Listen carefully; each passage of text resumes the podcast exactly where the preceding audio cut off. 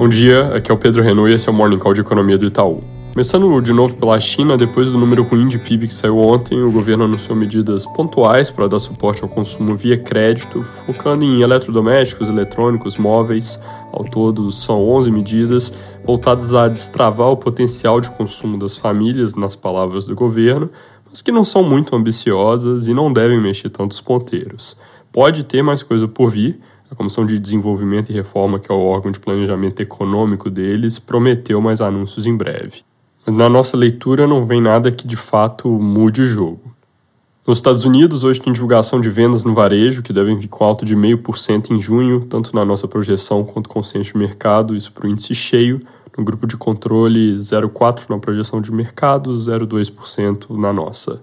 Também sai produção industrial, que por outro lado deve vir com queda de 0,2% na nossa projeção, de lado no consenso de mercado. Esses dados de atividade são importantes para a avaliação do FOMC sobre a economia, mas lembrando, eles já estão em período de silêncio para a reunião da semana que vem. Aqui no Brasil, ontem chamou a atenção o IBCBR de maio, que veio com queda de 2% mês contra mês, enquanto consenso e nossa projeção eram de leve contração.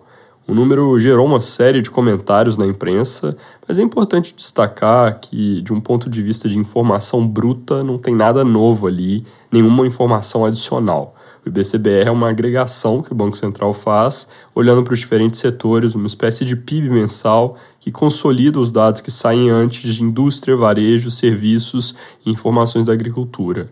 Eles têm uma metodologia por trás que às vezes gera alguma volatilidade no número.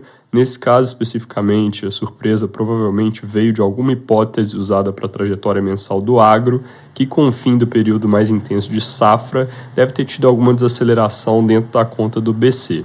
O número é importante porque é um resultado útil, mas repetindo aqui, para quem olha no detalhe, não tem informação nova ali e por isso não muda em nada a nossa avaliação da economia. A propósito, nosso tracking para o PIB do segundo trimestre está em 0,3% de crescimento. Mudando para a política, a Folha de hoje traz uma entrevista longa com o ministro Haddad, onde ele comenta sobre próximos passos da agenda econômica, com destaque para o debate de tributação da renda que deve vir depois do recesso. O ministro menciona que essas pautas devem ter mais resistência por mexer no bolso das pessoas, mas que é importante tributar de forma justa as camadas mais ricas da população. Ele menciona offshores, fundos exclusivos e falando sobre tributação de dividendos especificamente, ele disse que vão fazer as discussões com cautela e sem pressa, envolvendo a sociedade e provavelmente usando prazos de transição. Mas ainda assim ele espera que ande rápido porque já tem muito estudo sobre o tema. Ainda sobre o ministro, segundo o Globo, ele prometeu aos relatórios da reforma tributária na Câmara e no Senado que vão mandar um projeto para tratar de mudanças na folha de pagamento, que são uma bandeira forte do setor de serviços.